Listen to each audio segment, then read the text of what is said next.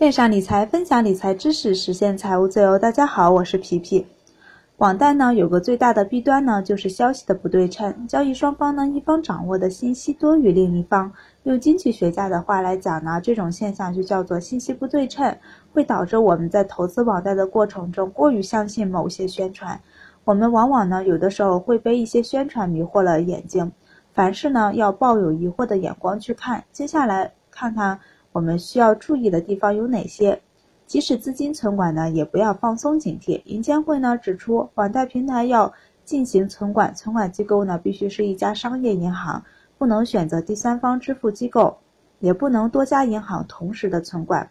各大平台呢都在积极的做这件事情，很多网站呢纷纷爆出已经和某某平台完成存管，已经存管的网贷平台呢已经把这些当成了这个当成了一个宣传的鳌头。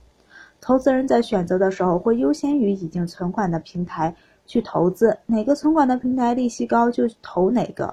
那这种盲目的投资行为是不可取的。首先来看一下为什么要资金存管，对我们来说有什么好处？存管呢是为了避免经济资金池，因为我们投资的总额呢可能会大于平台的代收总额，或者呢很多标到期了还没有提现，那。需要继续的投标，但是资金站岗可能需要一段时间才能投出去。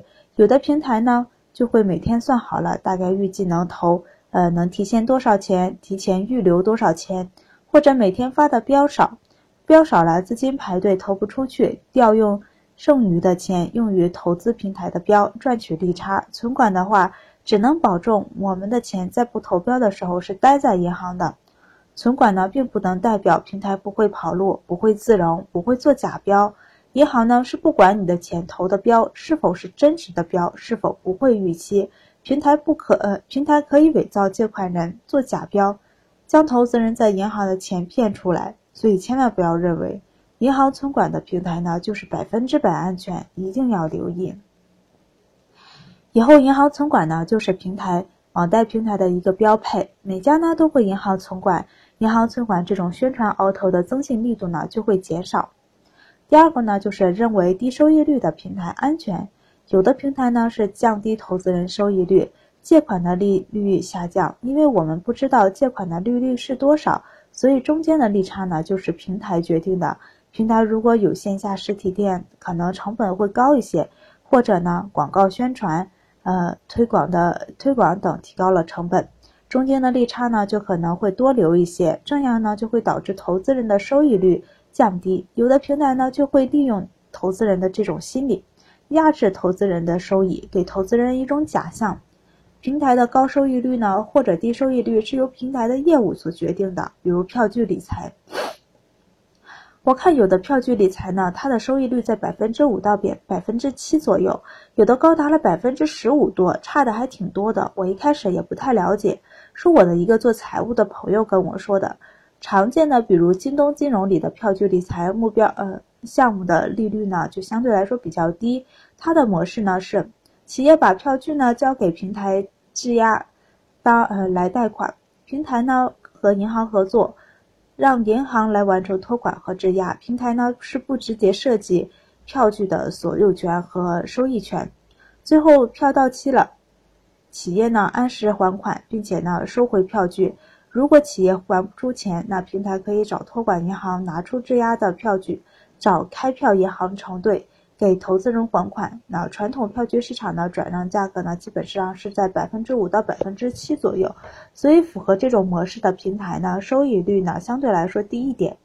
还有一种收益高的，可能会采用委托贸易付款的方式，企业呢把票据交给平台，平台通过关联的贸易公司直接支付现金买断票据，收收取企业百分之三到百分之四左右的费用。那如果半年期的票据呢，年化收益率大概在百分之六到百分之八左右。平台发标，投资人投标，平台呢会寻找其他的，呃需要需要钱的企业，把票据借给企业，到期还款，企业呢去支付贷款或者其他什么呃其他的，只要对方愿意收票据付款就可以。这种借款呢，一般是利息都是按天走的，年化收益率在百分之三十多。所以才会敢给投资人百分之十五多的收益率。但不排除诈骗的平台贴息给投资人高收益。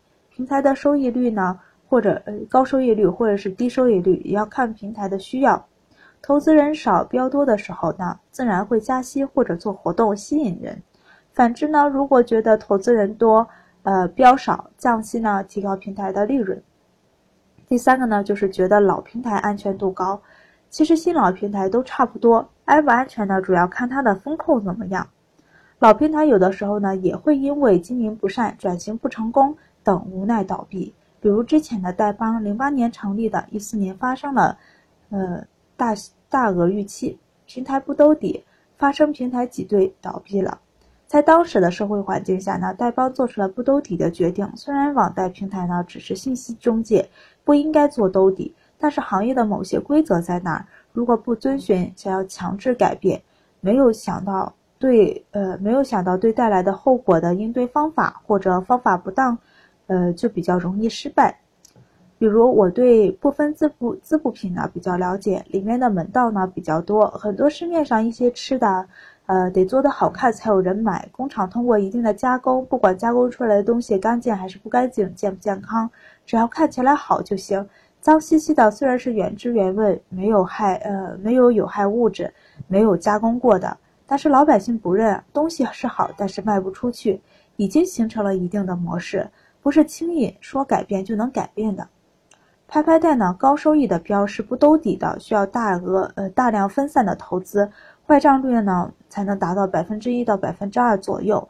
那每个标的投资金额呢是十元二十元左右是最好的。如果投资的金额呢比较多，可以适当的加大每个标的投资金额。拍拍贷的借款呢都是以大额分呃以小额分散为主，但是很多投资人都是循环借款。借款呢，借旧呃，借旧，呃，借新还旧，有有的之前的好几期的借款呢都没有还完，又开始借新的还新的借款，投标呢，呃，投标量多，每笔金额分散，不利于快速回款。关于拍拍贷呢，以后会写一篇文章来说，详细的来说一下我投资拍拍贷的一些感触。那再比如热贷网，线下的规模比较大。线下经营不善会最终导致倒闭，那也是四年的老平台了。今天呢就分享到这儿，下期呢继续这个话题。谢呃欢迎大家关注微信公众号“皮皮爱理爱财”，一起讨论，一起分享。投资道路上不独来独往。